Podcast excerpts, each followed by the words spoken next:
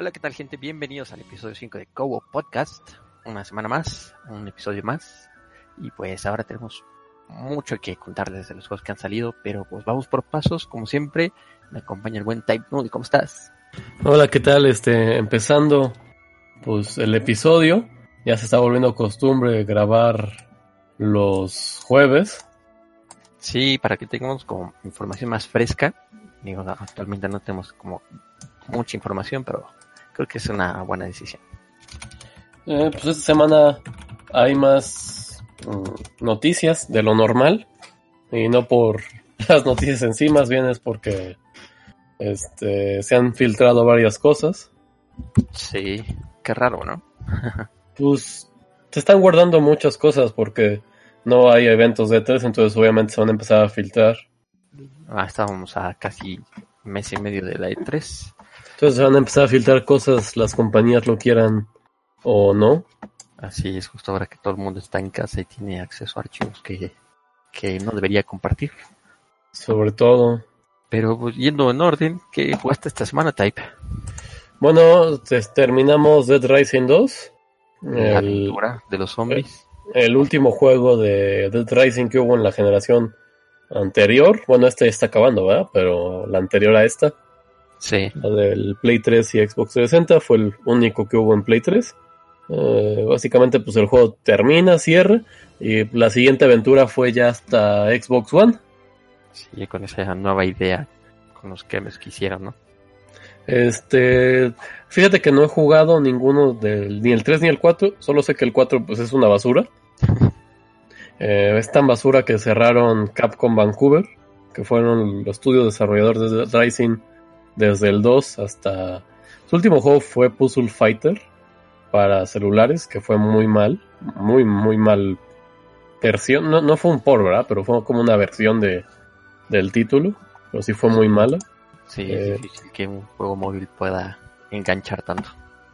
Eh, Puzzle Fighter es un juego clásico de Capcom y pues la mayoría de gente no estaba feliz de que lo hubieran hecho un juego de celular, ¿no?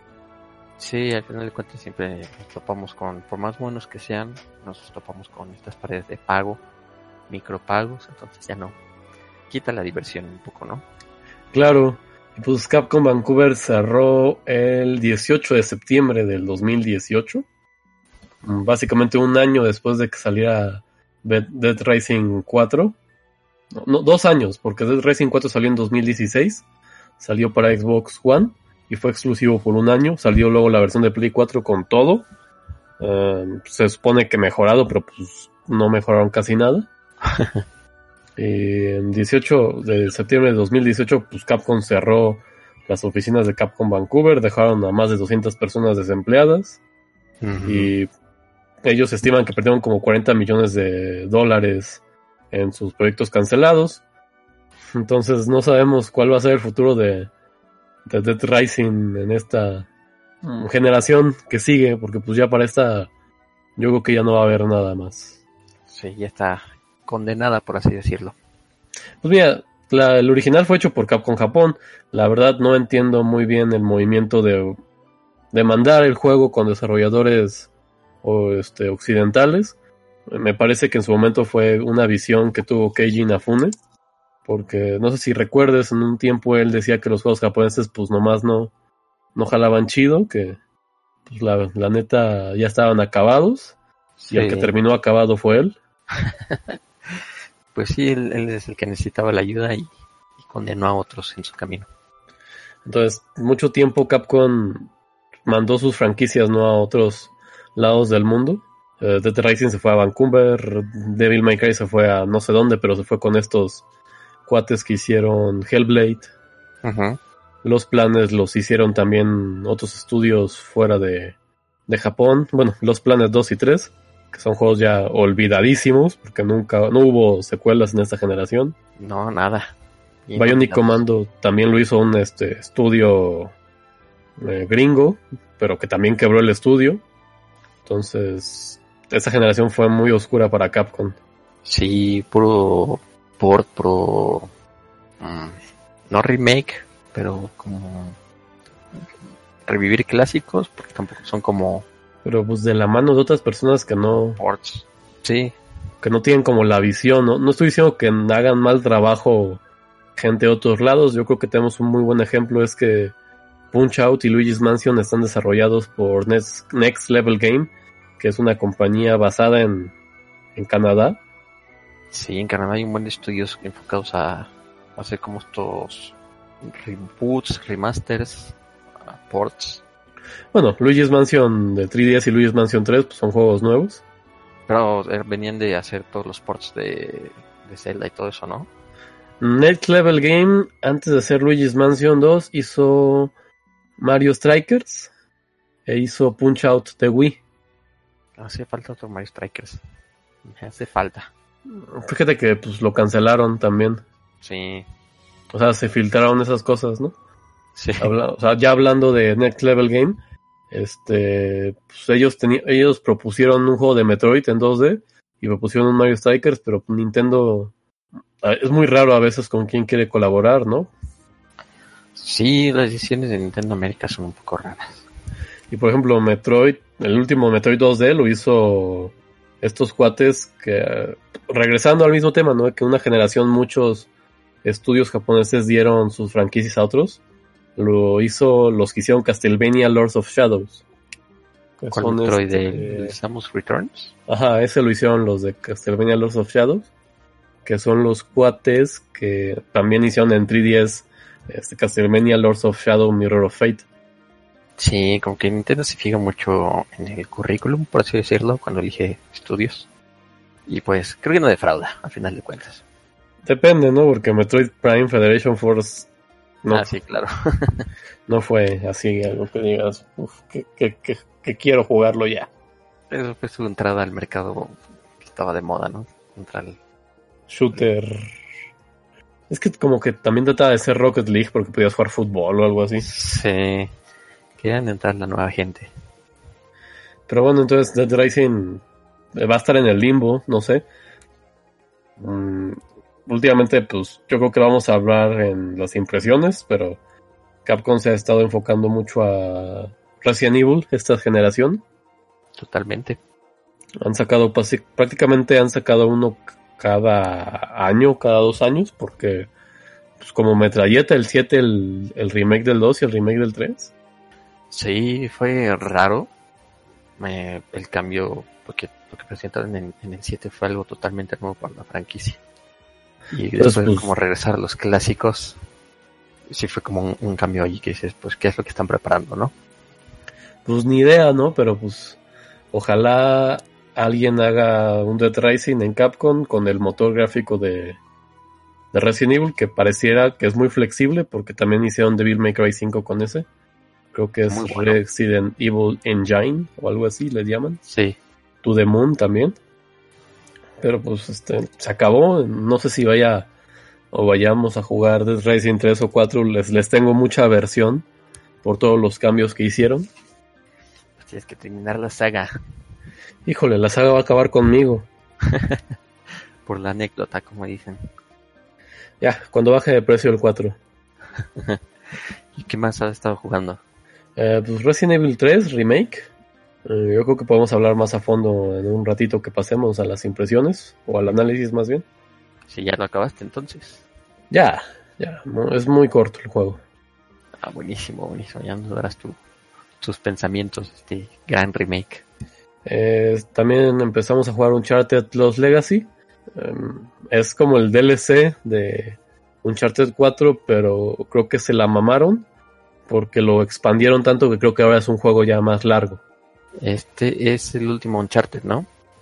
Así es, o sea, puedes comprarlo por disco por aparte o puedes comprarlo dentro de Uncharted 4 y es como una historia secundaria porque bueno, Uncharted 4 concluye la historia del protagonista Nathan Drake.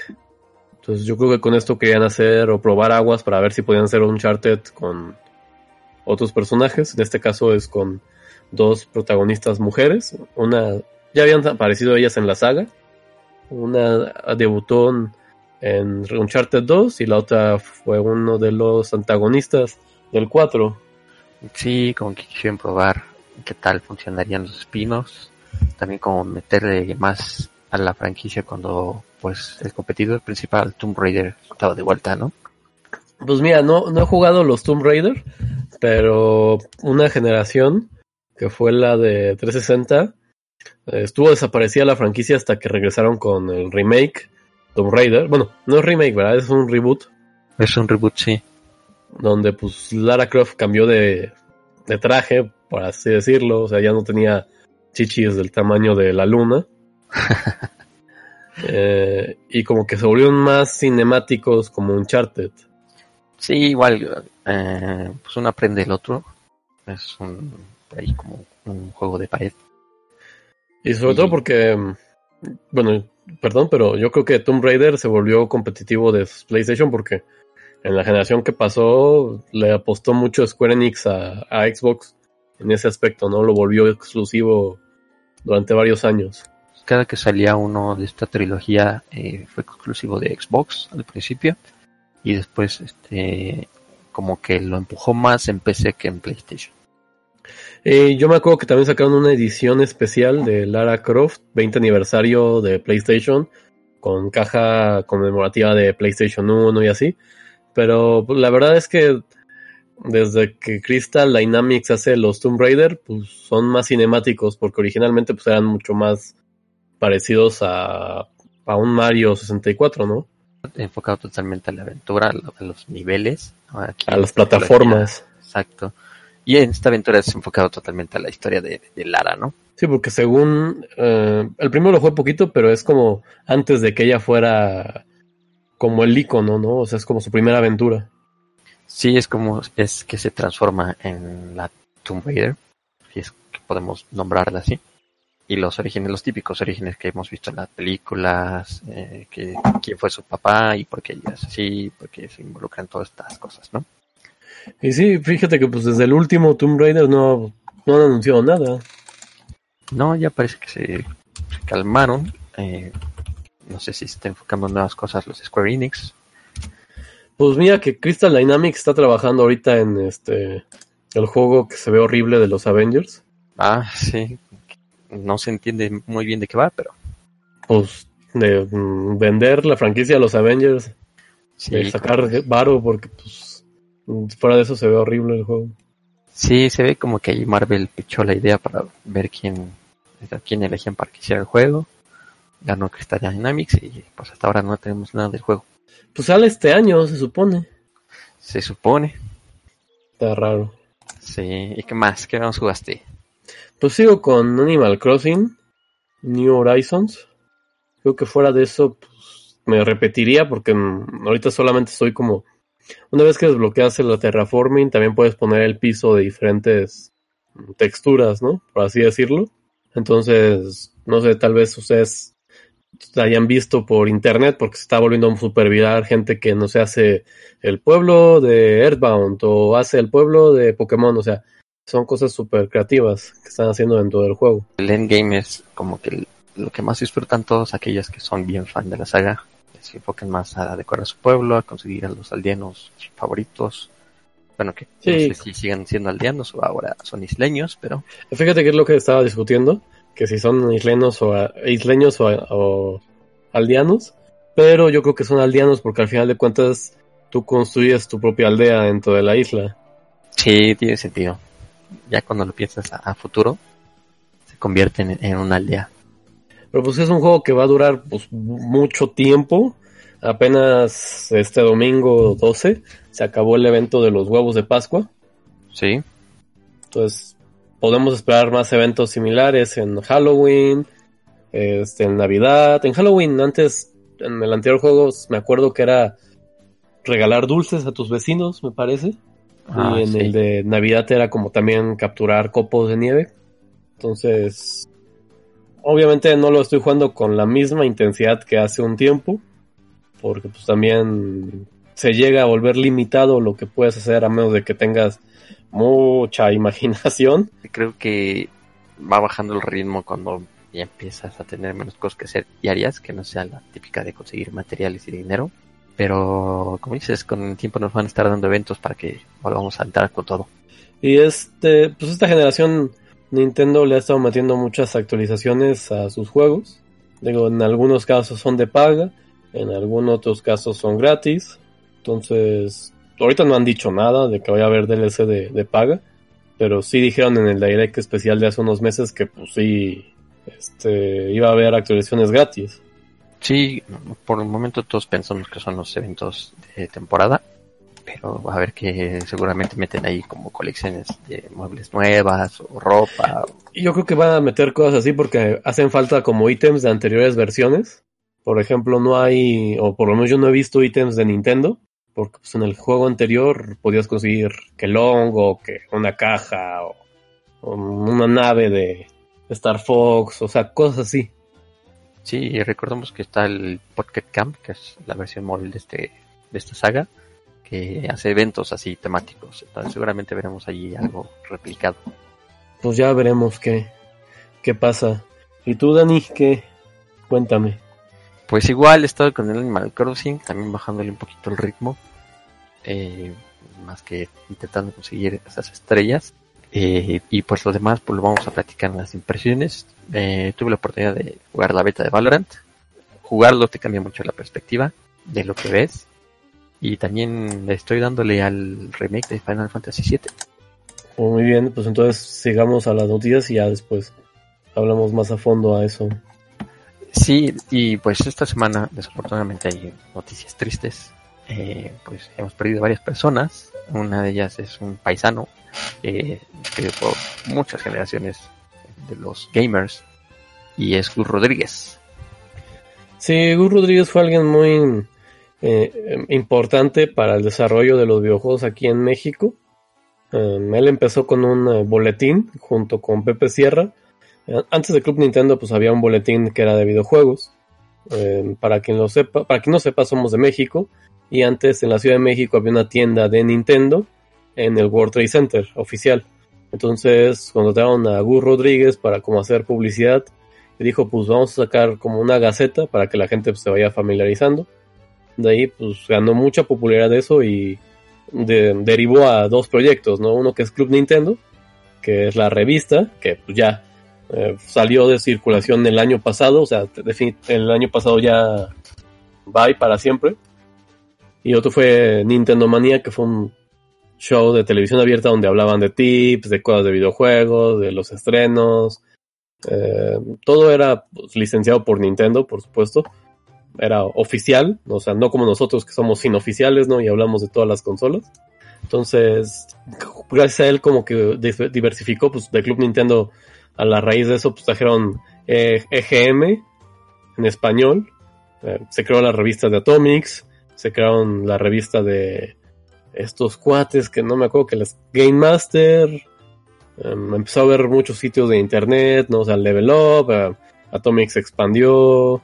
Luego empezó pues, la época de YouTube con más que nada personalidades, ¿no? Como el Fede Lobo, o ahorita que está el Whatever Tomorrow, que hace juego, que hace participa en eSports, según yo. Sí. Um, TV Azteca ahorita está haciendo torneos de FIFA porque no hay liga de fútbol. Entonces ahorita yo creo que Gus Rodríguez impulsó muchísimo eso, sin eso pues tampoco estaría tan centralizado el, el periodismo, porque pues normalmente mmm, yo sigo dos tipos de periodismo, el internacional y el mexicano. Y pues mucho de eso pues, son cosas que veías en Club Nintendo, ¿no? Antes había pues que los trucos, que las guías, que un boletín, que las preguntas, ¿no? Obviamente todo lo está enfocando ahora a internet la gente. Y digo, los proyectos que tuvieron más adelante Gus Rodríguez con otra gente, pues han, han sido de televisión, no tenían este Beat Me o Control Zero, pero creo que él nunca dejó de moverse en la esfera de los videojuegos. Digo, por lo que sé tampoco es que le entra así durísimo a juegos nuevos, le gustaba mucho um, Tetris, Doctor Mario, Mario, Zelda, o sea, como los clásicos, ¿no? Sí pero como que él se enfocaba más a la parte de comunicación, como a la parte de hacer los chistes y bueno, cosas fuera de fuera de este videojuegos, pues él trabajó con Eugenio Derbez, que es un comediante mexicano. Este, trabajó con este güey del otro rollo. Sí, Adel Ramones. Entonces sí fue así como que una pérdida súper cabrona. Totalmente, fue para todos, como dices, comedia, producción, porque aparte de hacer comedia, producía mucho en TV, eh, en los videojuegos. Sí, soy parte de los que creen que es el pionero de los videojuegos en México. Eh, el quien rompió la barrera de, lo que ser gamer era como freak, era raro. Eh, como dices, de ahí surgen todos estos medios que hoy tenemos. Pero um, creo que todos tenemos un recuerdo de, de Gus Rodríguez, ya sea relacionado a la revista, al programa o algún proyecto en el que colaboró. Sí, no, este, una pérdida total. eh, las causas de la muerte, pues, a raíz de un cáncer que le detectaron, este, una medicina, pues, no, no le funcionó y, y falleció en la madrugada del sábado, este, 11 de abril. Sí, desafortunadamente. Eh, pero pues deja su legado con, con su hijo, que muchos también conocen Manía y los proyectos que hizo junto con su papá, también enfocados a videojuegos. Sí, su hijo trabajó mucho ahí. Este, pues, también hay mucha gente que, que trabajó con él. Por ejemplo, Densho, que pues, lleva una trayectoria muy larga. Eh, pues de la gente que trabajó muchos años con él. De cuentas, como que todos están relacionados. No mencionas a Atomics y seguramente si le preguntas a, a los que estuvieron en Atomics Akira o los que están ahora, pues, todos eran fan de, de Gus, ¿no? O en algún momento llegaron a trabajar con Gus, ¿no? Pero pues este, una lástima. Y pues ojalá estés descansando ya Pues sí, lo que haya más allá de, de la vida, pues aquí. Del game over, como él decía. Exacto. Y pues no es el único que se fue, también se fue Keiji Fujiwara, que es un actor de voz japonés, tanto de anime como de videojuegos. Eh, Keiji Fujiwara falleció por un cáncer también. Eh, falleció el día de ayer, bueno, hoy en la madrugada para nosotros. Él, mm, por ejemplo, ha trabajado en franquicias de Square Enix. Sí, creo que Es- fue su último trabajo, ¿no? Eh, su último trabajo fue en este remake como Reno.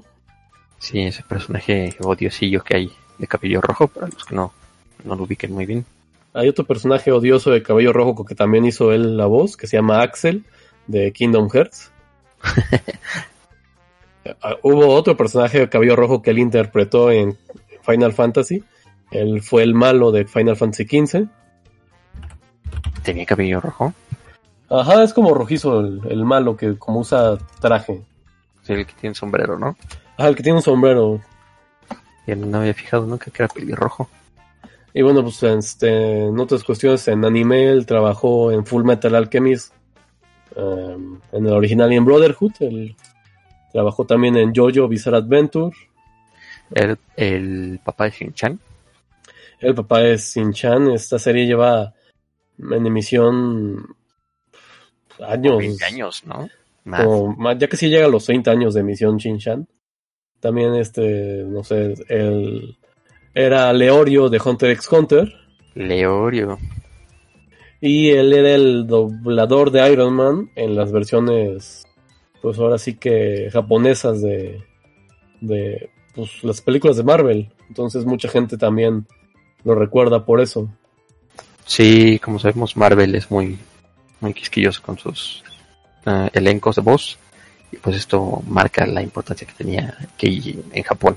Y Marvel es súper popular también en, en Japón. Las películas sobre todo son muy populares en Japón también. Y pues desafortunadamente también falleció. Bueno, eh, para terminar en esta persona, él era la voz de Mewtwo. Ah, claro, es verdad. En las pocas películas que tiene, muy pocas que tiene. Y los ruidos guturales que hace, como en Smash Bros. Ah, en Smash también es. Sí, en Smash también es. A mí eso no lo había visto. Pero pues se, se queda su, su legado en nuestros juegos, en los anime donde participó, que pues tenemos a la mano, ¿no? Pues sí. Ahí lo recordaremos. Y otro que también es actor de voz y desafortunadamente falleció por esto que es el coronavirus, es Rick May, que a lo mejor y muchos no lo ubican, pero fue la voz de Peppy Hare de Star Fox. El conejo. Y también la vez la voz de Andros.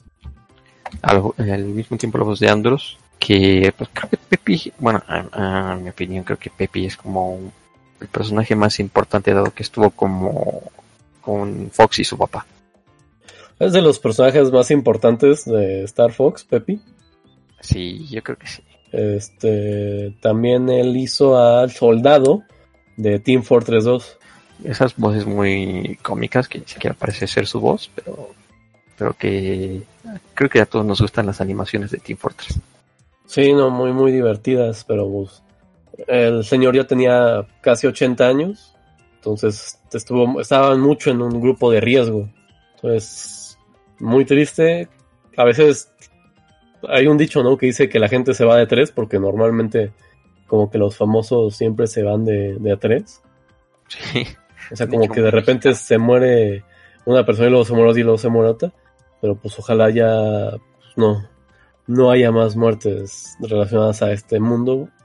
Esperemos que no, tampoco haya cancelaciones. Pero pues esas son las noticias tristes.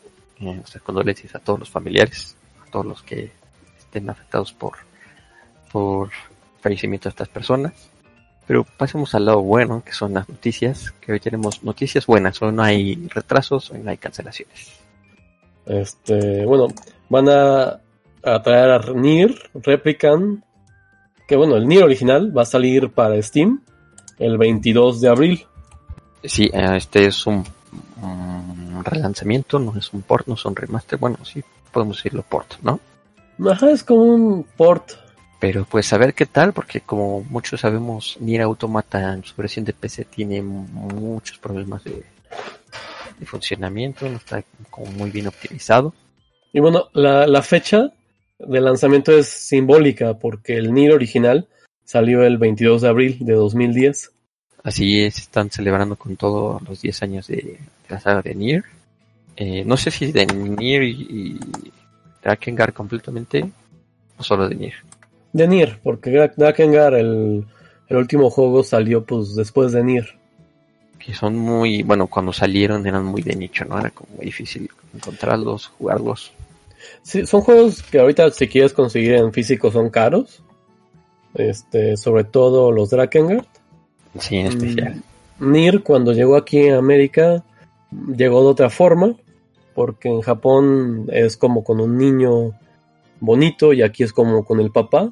Eh, lo que mucha gente cree es que el original es el del niño bonito, pero en realidad Yoko Taro tenía pensado que era el papá el que fuera como el central de la historia, antes de que Sony popularizara sus historias de, ay no, que mi papá depresivo, este simulador 2000. Entonces, la, la versión que nos va a llegar remaster, pues es la, la que Yoko Taro idealizó por primera vez. Sí, seguramente tendrá contenido nuevo, ya lo veremos en este stream que anunciaron, también para el décimo aniversario. Eh, quizás si le meta muchos finales, como lo hizo con Automata. Pues mira, yo lo único que sé es que va a salir un cameo de 2B y 9S. Entonces, obviamente están catando, ¿no? A la gente que fue atraída por, por Nier Automata, porque es un juego pues, realmente muy, muy bueno. Sí, dejó de ser de nicho y ahora es como de culto, uno de esos que tienes que jugar de la generación. Y pues aprovechan. Fíjate que ya vendió como 4 millones de, de copias Nier Automata, entonces yo creo que quieren impulsar la franquicia, ¿no? O sea, Sí, totalmente, es, es- una pasión que trae este proyecto de Kotaro. Y qué mejor que pues contar los orígenes de, de dónde surgió la saga Nier. Y pues mira, ojalá salga bien y no haya sido una venta mm, one hit wonder, no sé cómo se diga en español, así como que vendió el primero solo por culo, vendió el autómata solo por culos. O sea, ojalá sí, sí sigan comprando la, la saga de Nier para que pues, tengamos más juegos. Y ya nos toca nada más que esperar cuando salga, ver qué tal reacciona la gente con la historia, que pues al final de cuentas son historias complicadas, son como muy profundas, por así decirlo. Y sobre todo porque Nier es un juego que se deriva de un final de Drakengard. Si quieres entender completamente todo, tienes que, además de sacar todos los finales de cada juego, tienes que pasarte a, a la, pues podemos decir que la saga principal, ¿no? Drakengard. Y pues es que Nier Automata es uno de los niveles de. Es uno de los finales de. de Nier. Desenvol desembolcó en Nier Automata. Entonces son como todas líneas del tiempo. Sí, un poco complicado, ya es para muy fans entender todo el universo de Nier y Drakengard. Ahí luego se los, se los cuento. Ya tendremos un episodio especial enfocado ahora también para el aniversario, ¿por qué no? Pues sí, ¿verdad? que aprovechar, unirnos a la fiesta de Yokotaro. Sí. Y otras noticias, eh, platicamos, hacemos podcast sobre los juegos que hay en, Play, en PlayStation 4, que pues son muy, muy pocos. Y pues para unirse a la causa PlayStation, eh, que te quedes en tu casa, hicieron esta campaña Play at Home, que suena más padre en inglés porque lleva la palabra Play, pero en español es juega en casa. Regalaron eh, dos juegos a todos los, incluso a los que no tienen Play 4, simplemente a los que tienen cuenta de PlayStation Network. Eh, la colección de Uncharted y Journey. Este juego que era como indie, pues ya es principal de PlayStation. Pues mira, yo creo que antes era independiente, pero de alguna manera yo creo que también ya eh, tienen los derechos, o sea, ya no es de- exclusivo de, de Sony, porque va a salir en Steam. Sí, algo que parecía ser de PlayStation ya creció y qué bueno, ¿no? Porque es un juego que todo el mundo dice que tienes que jugar, pero si no tienes un PlayStation es imposible, ¿no? Y mira, esta compañía desarrolladora, um, yo creo que se está volviendo ya cada vez más independiente, porque me parece que su siguiente juego, que era Sky Children of the Light o algo así, salió solo para, para iOS. Está bien, creo que encasillarse con una consola, bueno, con una compañía ya no funciona en estas fechas. Pues mira, depende, ¿no? Porque si son exclusivos de PlayStation, mm, van a llegar a más público. Porque, por ejemplo, este, obviamente mucha gente tiene PC, pero pues la gente que tiene PlayStation es para jugar videojuegos, ¿no? Muchas veces tú tienes PC para hacer otras cosas. Sí, claro, es, es imposible contar este, uno contra otro. Y por ejemplo, este de Sky Children of the Light, em, solo en celulares, pues yo vi que mucha gente no lo jugó, y yo tampoco lo he jugado. Y es muy difícil vender un juego que no sea gratis, que sea como un juego completo, por así llamarlo, en, en móvil, ¿no? Y sobre todo este tipo de como experiencias que quieren tratar de dar estos desarrolladores que son That Game Company, porque pues Journey, mm, más que un juego, es como una experiencia, ¿no? Es una experiencia visual eh, que al principio más, bueno, vas agarrando la onda de cómo funciona, pero yo también estoy de acuerdo que es algo que tienes que jugar. Sí, yo, yo también, o sea, el juego está muy bonito, se ve muy padre. Digo, Uncharted ya hemos hablado de él hace unas semanas, pero Journey creo que es el más interesante de, de esos dos que van a regalar. Muchos hemos jugado Uncharted, si tenemos Play 4, tuvimos Play 3, jugamos aunque sea uno. Entonces Journey, al- también al ser un juego que fue digital, ah, mucha gente no, no compraba digital, tanto que fuera porque te cobran en dólares o porque no sabían cómo funcionaba. Entonces creo que ahora que es gratis le da la oportunidad a muchos de, de jugarlo. Sí, y fíjate que Journey salió en físico. Para Play 3, Y para Play este 4. en 4 si me acuerdo, no sé qué interés había salido físico. Ah, Era una colección con Flower y otro juego, igual así, como rarillos. Ah, es verdad, sí es cierto. Porque ves que Flower era así esa cosa de que, ay, que mueve con el control las plantas. Yo, ah, bueno, Sí, sí, era como la colección experimental. así es. Es cierto, pero salió como tiempo después, ¿no? De que ya había salido Journey. Sí, sí, sí, ya salió después. Pero ya lo tienen gratis. eh, incluso si no quieren descargarlo ahorita, pueden entrar a la página en, en línea. No, ni siquiera tienen que conectarse a una consola. eh, canjearlos en su cuenta y ya es para ustedes eh, por siempre. Incluso por ahí muchos mencionan que va a tener eh, la retrocompatibilidad con el Play 5. Entonces, para que tengan algo que jugar ahí en su consola, ¿no? que salen juegos nuevos, pues están estos dos. Fíjate que cuando yo compré el Play 4, eh, fue exactamente lo mismo, porque no había tantos juegos y, ah, Journey lo puedes volver a jugar si lo bajas. Yo de, ah, pues lo va a bajar. Entonces van a aplicar exactamente lo mismo para Play 5. sí, entonces ya vemos que es especial Journey para, para Sony. Sí.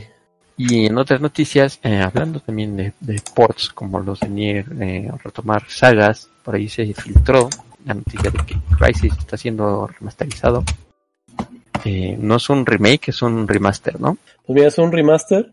Se supone que va a tener texturas nuevas y la chingada, pero pues al final de cuentas es para las consolas de esta generación. Eh, va a salir para todas, incluida Switch.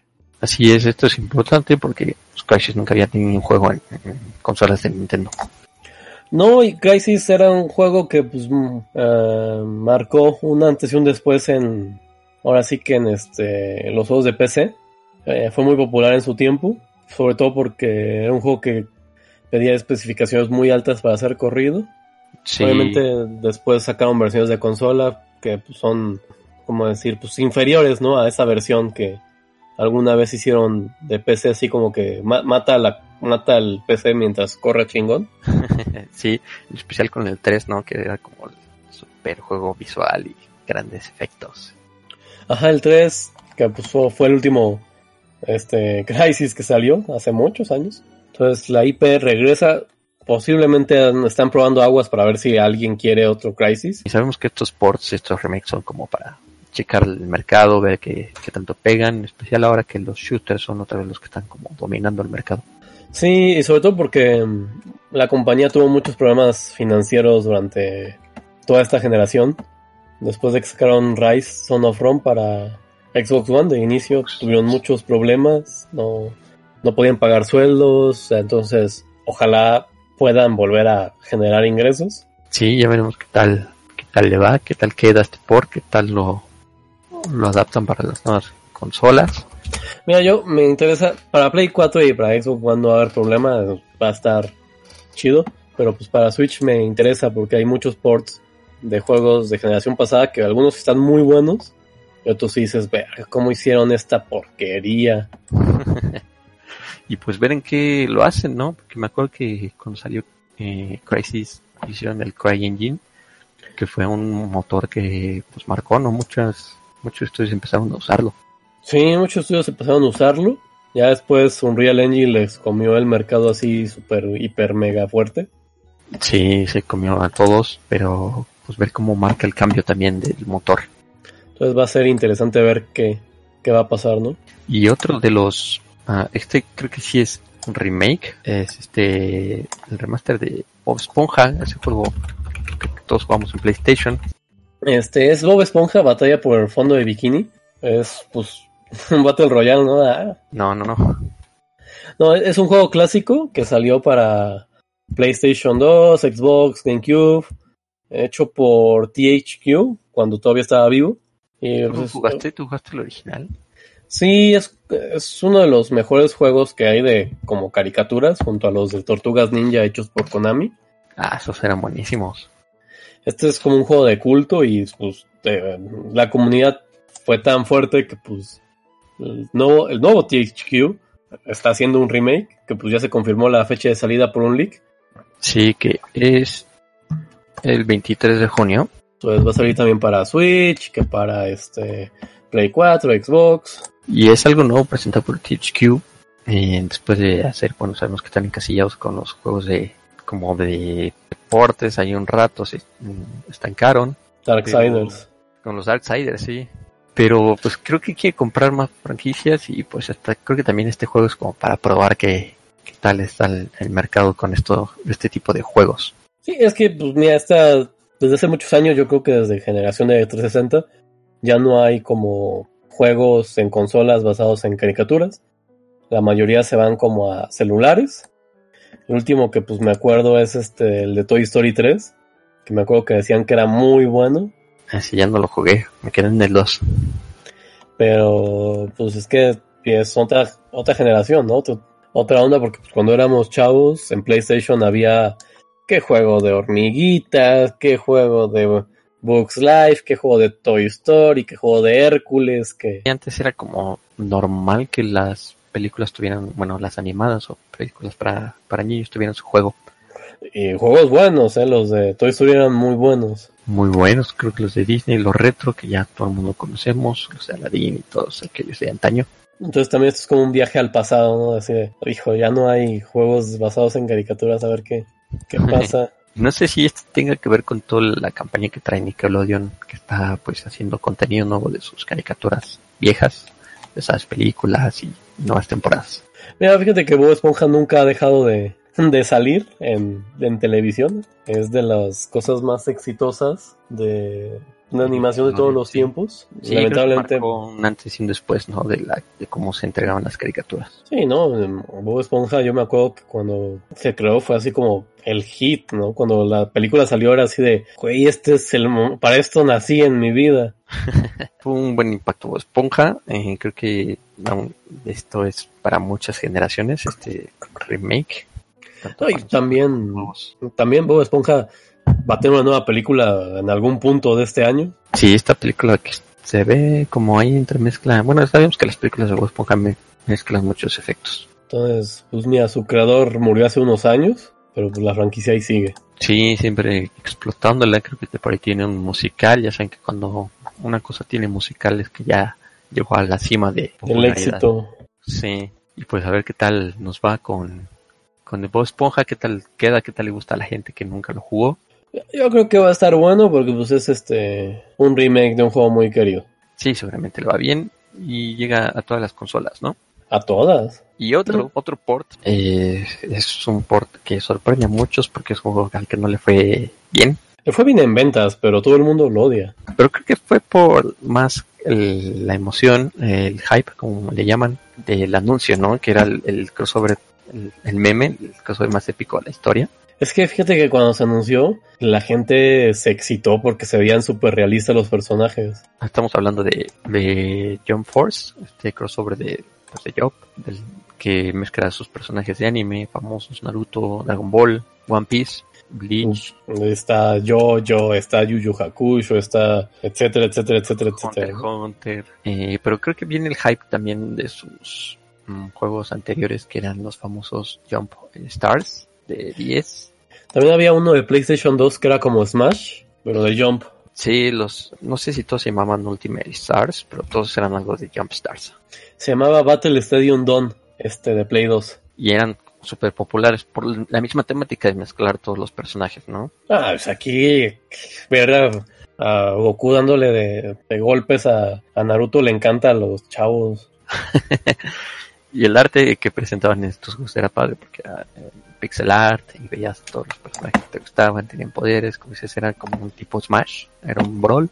Y ahorita este es, es un juego genérico de esos, de batallas pues, como los Naruto Ultimate Storm. Que, bueno, esos no son genéricos, ¿no? Pero es como ese estilo, ¿no? El juego de arena en 3D. Así es como sabemos, cuando hacen un juego de peleas, pues se enfocan más a que sea un juego que pueda entrar en la escena competitiva.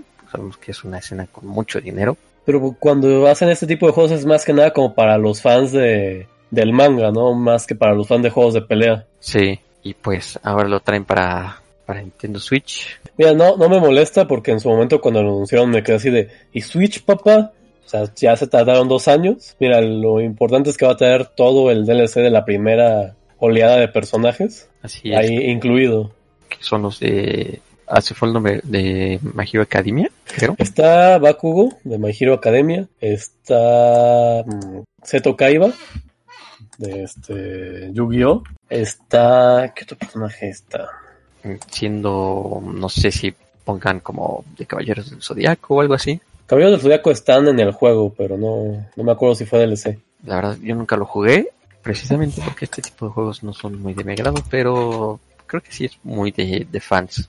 No es como para los fans de juegos de pelea, pero sí para los fans de del manga o del anime. Mira, yo si lo traen a buen precio, sí lo pienso jugar. Se ve terrible. La edición especial de colección siempre la veo en Game Planet. Ahí botada ya a mil varos, ahí con la pinche estatua gigante. O sea, ya está ahí botadísima, ¿no? Pero Entonces creemos que este juego fue como muy, muy hypeado por su anuncio. Pues, su de calidad. O sea, era más para decir, no mames, está peleando el pinche Fly con el pinche Goku ahí. Y emocionó a todos estos fans. Y, pero pues a ver qué le va a, a Switch ahora con pues, todas las reseñas que hay del juego. Pues mira, es un juego de, de manga, es un juego de Switch. Entonces yo no creo que le vaya a ir mal. La- lo, lo importante es ver cómo lo hacen. Sí, ver la campaña en especial, porque no sé si hay fecha para este port. Sale este año, pero no hay como fecha. Digo, yo creo que por como ahorita están las cosas, no sale antes de octubre. Sí, seguramente. Pero pues es otro port más a la, a la Switch, que es lo que más importa. Eh, pues mientras haya más juegos, todo chido, ¿no? Hay para todos, todos los gustos. Aparte hay un modo del juego, pues así como, ya sabes, de esos de, ay, es que cada quien puede jugar con su Joy-Con. Ah, ok. Sí. Como que le meten añadidos así de, ah, es que el Joy-Con, ah, ok, bueno, gracias. De que te lo puedes compartir, de que en el modo este desktop mode van a poder jugar varias personas. Lo, típico, ¿no? De lo que esperas de uno de estos ports. Y la siguiente noticia, eh, pues al final del día creo que no afecta a los anuncios que están planeados, afecta más como a las inversiones hechas, pero la Gamescom creo que es el segundo evento, bueno, entre el segundo y tercer evento de videojuegos más importante después de la E3. Fíjate que durante muchos años también le compitió al E3, pero también yo creo que se enfocaron más desde hace varios años en el público. O sea, más que hacer como conferencias, se enfocaban más de ven y juega lo que ya han anunciado. Sí, ya es como probar todo lo que viene, más que hacer el hype de lo que vas a poder jugar en tres años después. Sí, no, o sea, yo creo que la última vez que anunció algo alguien fue Microsoft ahí en una conferencia, pero pues, mmm, anécdota, o sea, Nintendo y Sony no, no daban conferencias, simplemente van, pones tu stand y a ver ya, chinga su madre. Y pues es un evento que se hace en Alemania. Y En este Colón, Colón no tengo idea cómo se pronuncie. es este una de las ciudades más grandes de Alemania, pero bueno, eso no. y pues siguiendo sus indicaciones de, de seguridad eh, por la salud, pues, se cancelaron todos los eventos eh, masivos hasta no aviso, a pesar de que la Gamescom era hasta agosto, ¿no? Es que en Alemania acaban de decir que todos los eventos se cancelan durante el mes de este de agosto. O sea que los eventos se pueden reanudar hasta septiembre. Así es, por el momento, hasta nuevo aviso. Pero, pues, como dices, ah, era como una experiencia única a Gamescom. Eh, mucha gente iba más a Gamescom para probar todo, hacer mejores reseñas de lo que pues, sí se pudo jugar en 3, que también daba el tiempo en, en esos meses de pues, mejorar los, las demos que se presentaban ahí. Y bueno, lo que dicen más bien es que ellos iban a hacer evento digital, no como E3 que, ay no, ya, qué flojera, ya, el próximo año, ya chingue su madre. Así es que iban a reimaginar todo, ¿no? En E E3. Según, pero o sea, Gamescom ya confirmó que sí iban a, a hacer algo digital, ¿no? O sea, que por lo menos si van a ver unos anuncios va a ser nada más digital. Sí, esto viene seguramente porque ya tienen como ahí lo que querían presentar las, los estudios, las compañías. Creo que es algo importante para ellos. Pues a ver qué sale, ¿no? Estos eventos digitales ahora, todos copiando a Nintendo Direct, ¿no? Como son. No, man, ese, unos pioneros, los cabrones de 2012 echando sus eventos digitales. Y pues esas son las noticias de la semana. Mm, esperamos que vayan reanudando más, como estamos viendo van haciendo anuncios. Ah, se me olvidó anotar una, pero es Burnout va a salir también en junio, el remaster. El remaster del 3. No sé si sea el 3, pero se llama Burnout Paradise, entonces Sí, creo que era el 3. No, no, no, creo que fue después del 3. nunca los he jugado, la verdad, pero va a salir el 13 de junio. Ahí está, vamos teniendo poco a poco los anuncios de los juegos, eh, por ahí algunas filtraciones, pero de que estamos teniendo información. Esto no se ha parado, porque es bueno para todos. Y es- Y- sí, pues es que no puedes estar todo el pinche día con noticias del coronavirus porque te vuelves, Te vuelves loco, te decae. sí, no, terrible.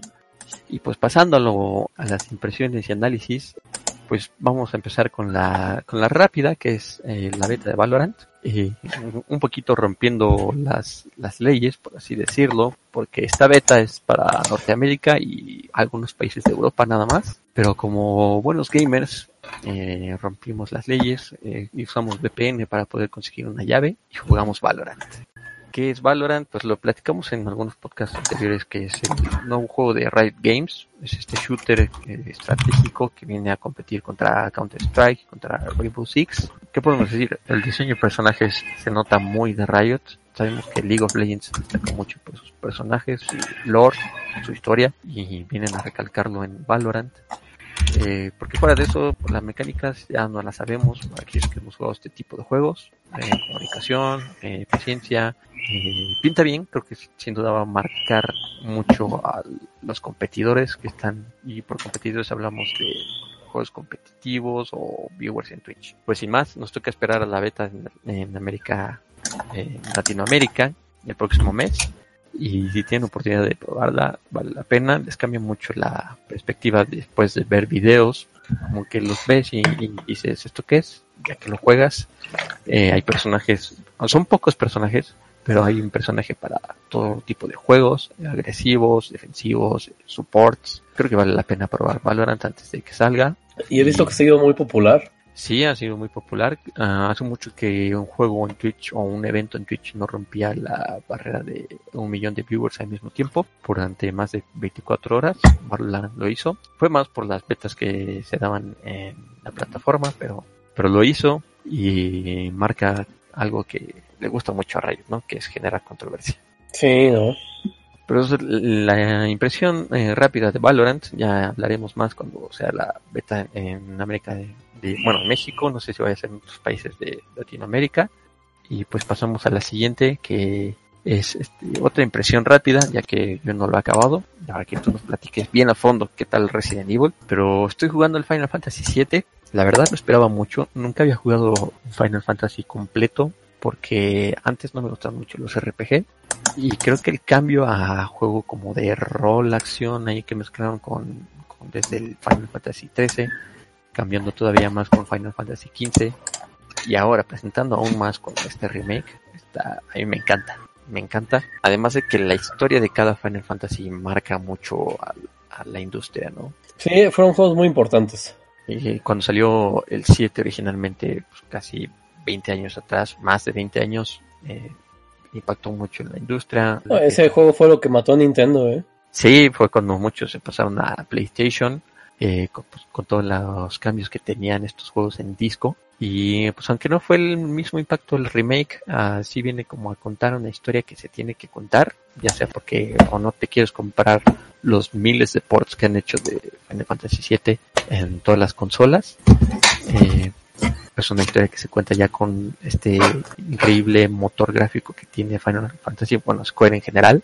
Y, y es una historia un poquito de fanservice, por decirlo, porque pues, sabemos que hay muchas, muchos personajes femeninos con sus perspectivas, bueno, sus respectivas actitudes, formas de ser, pero de lo que llevo, llevo jugando 10 horas, un poco más, eh, no ha avanzado mucho porque es un juego que tiene partes lentas, partes rápidas. Eh, no le veo ningún pero más que el control de la cámara en ciertos aspectos. Fuera de eso el combate, la historia, incluso el doblaje está muy bueno, la música increíble, la versión original. Y pues ya ahora que lo termine les contaré bien qué onda. Perfecto. Y pues pasemos ahora sí, tú terminaste eh, Resident Evil 3, el remake. Sí, bueno, empecemos hablando de Resident Evil 3. Este, este remake salió apenas unas semanas. Eh, el juego realmente es muy corto. Bueno, o sea, no tan corto, pero bueno, no sé cuánto ustedes valoren 6 horas. Uf, creo que sí es muy poco, ¿no? Si te lo echas en una sentada. Lo puedes echar en una sentada. Eh, yo realmente no lo veo como un punto negativo, sobre todo porque hay muchos juegos que consumen mucho tiempo y a veces te gusta jugar juegos también así en corto a veces, no sé, hay juegos de 100 horas y dices, madre santa. es que Pero bueno, básicamente mezclan lo que es el valor del juego con el tiempo de juego, ¿no? Y ahí se crea en conflicto. Claro, también por eso lo, pues lo, lo comento, porque yo sé que esto también es un factor decisivo, porque también soltar 60 dólares de madrazo por un juego que dura 6 horas tampoco es así lo más sencillo del mundo. Eh, de valorar, ¿no? O sea, a veces dices, pues madre santa, el juego dura tan poquito y es dinero, ¿no? Uh-huh. Pero bueno, en este caso yo creo que, eh, desde mi punto de vista, valió la pena el, el, dinero invertido. Es un juego, obviamente es un remake de Resident Evil 3 Nemesis, que salió por allá en Play 1.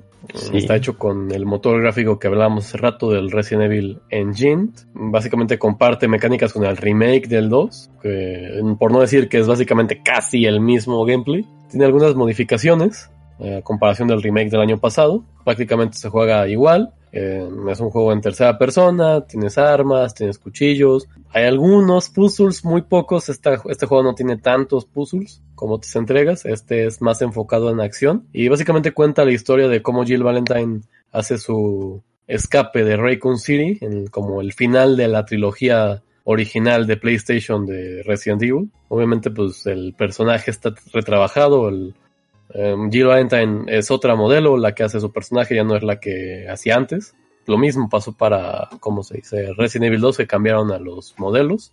Carlos Olivera, todo está retrabajado. Eh, ha habido controversias estas últimas semanas porque pues, han dicho que el juego corta contenido y la verdad es que el contenido es diferente obviamente al juego original, no es una calca, eh, no es exactamente el mismo juego pero ahora ya en HD. Hay diferentes escenarios, hay cosas que pasaron en el original, por ejemplo hay un jefe en el original que es un gusano gigante que aquí es inexistente, no está. Cambian los diseños, o sea, sí es como que hay otro tipo de contenido, pero yo no siento que lo hayan quitado más bien lo sustituyeron con otras cosas. Hay momentos que son épicos del juego original que no están, pero también hay momentos nuevos épicos en este juego, entonces se va balanceando en esta ocasión. Y como dices, creo que lo que comentabas hace rato es como confuso el cambio que hace Capcom con la saga porque mencionaste que los acertijos eran como algo muy importante en la saga, ¿no? Resident Evil. Eh, lo fueron en Resident Evil 7 eh, y ahora en este remake ya no. Entonces te preguntas qué es lo que tienen pensado para lo próximo. Digo que les gusta experimentar. El, remake también es un buen lugar para pues, experimentar qué hacer. Obviamente el original tiene más acertijos que este, pero tampoco tenía tantos. Resident Evil 3 siempre fue más enfocado a, la acción, así como en los últimos días de Jill Valentine en Raccoon City. Eh, obviamente pues no se compara al 7 porque son diferentes, comparten assets, obviamente, comparten gráficos. Este, hay otro tipo de batallas de jefe. Yo creo que hay que ir con la mente abierta y no decir, puta madre, voy a jugar exactamente lo mismo, ¿no?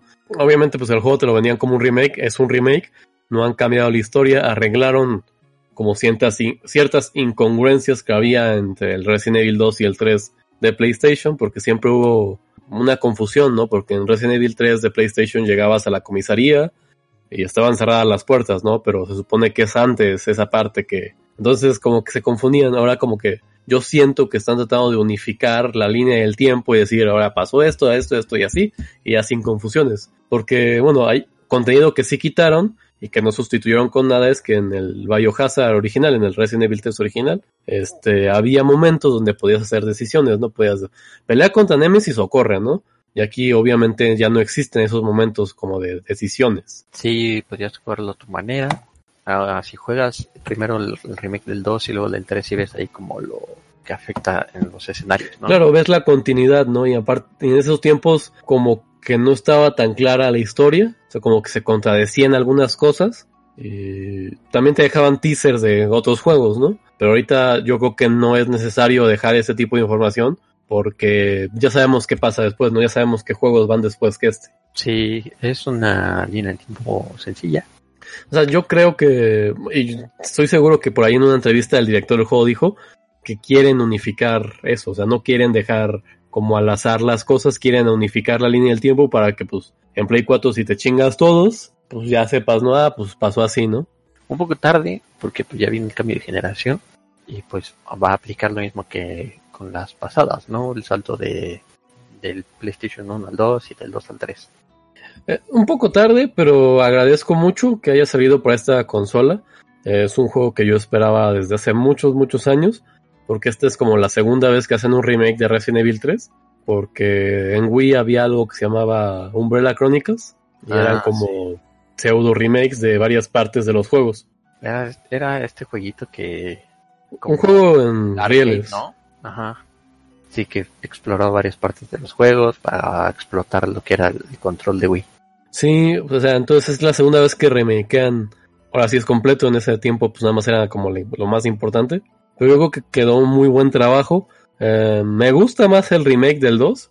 El 2 es un juego, incluso en los originales es un juego superior al 3. Tiene mucho más contenido, obviamente. Y la historia está un poco más sólida. Eh, originalmente Resident Evil 3 no iba a ser Resident Evil 3, iba a ser un spin-off. Pero Capcom quería cerrar la generación de PlayStation con algo. Entonces dijeron, no, pues este se llama ahora Resident Evil 3. Y bueno, ya. Así es. Y creo que fue, a pesar de que concuerdo contigo de que el 2 es mejor, como que el 3 fue el que pegó más en la cultura pop, ¿no? Es que Nemesis es un enemigo muy carismático, eh, aparte de que está en el juego base, y Mr. X en el Resident Evil original solo salía cuando jugabas la parte B de los personajes, y no todo el mundo hacía eso, ¿no? Un poquito complicado el 2 en, su, en sus tiempos. Sí. Pero, oye, ¿y jugaste el Resistance? Fíjate que no he jugado Project Resistance, Uh, no, no, he tenido tiempo porque básicamente pasamos el juego ayer, antier más o menos. Entonces tampoco he tenido chamba y no he podido probarlo. Uh -huh. eh, yo creo que es un valor agregado al juego que nadie pidió, pero ojalá la gente que lo esté jugando lo disfrute. Eh, yo creo que llegó un poco tarde porque hay juegos como Day by Daylight o algo así. Sí, o... se une, ¿no? A la fiesta. Se une a la fiesta, pero muy tarde porque hoy anunciaron estos de Day by Daylight que tienen 20 millones de jugadores en todas sus consolas.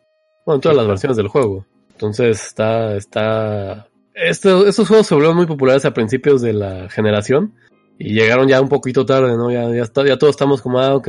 Ah, gracias.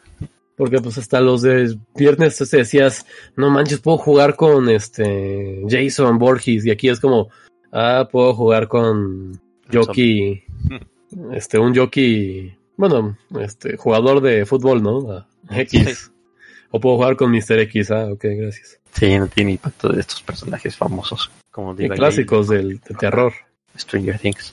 Oh, y Day, ah, exactamente, Day by Daylight tiene personajes invitados de, de muchas franquicias de terror. Es como eso de que ahora el maestro está aprendiendo del alumno. Sí, pero pues mira, mmm, el juego tardó tres años en desarrollarse. Este se nota por el trabajo gráfico. Eh, un equipo hizo el Resistance, pero yo creo que es un muy buen juego. Obviamente, si eres muy fan de la franquicia ya lo tienes. Si no eres así tan fan y no, no quieres gastar tu dinero porque realmente es un juego corto, yo te digo que aguantes a que baje de precio. Uh, Resident Evil 2 bajó de precio en un año a un precio pues más razonable. Que vale la pena jugarlo. Eh, tanto hayas jugado el original o sea tu primera vez en la saga.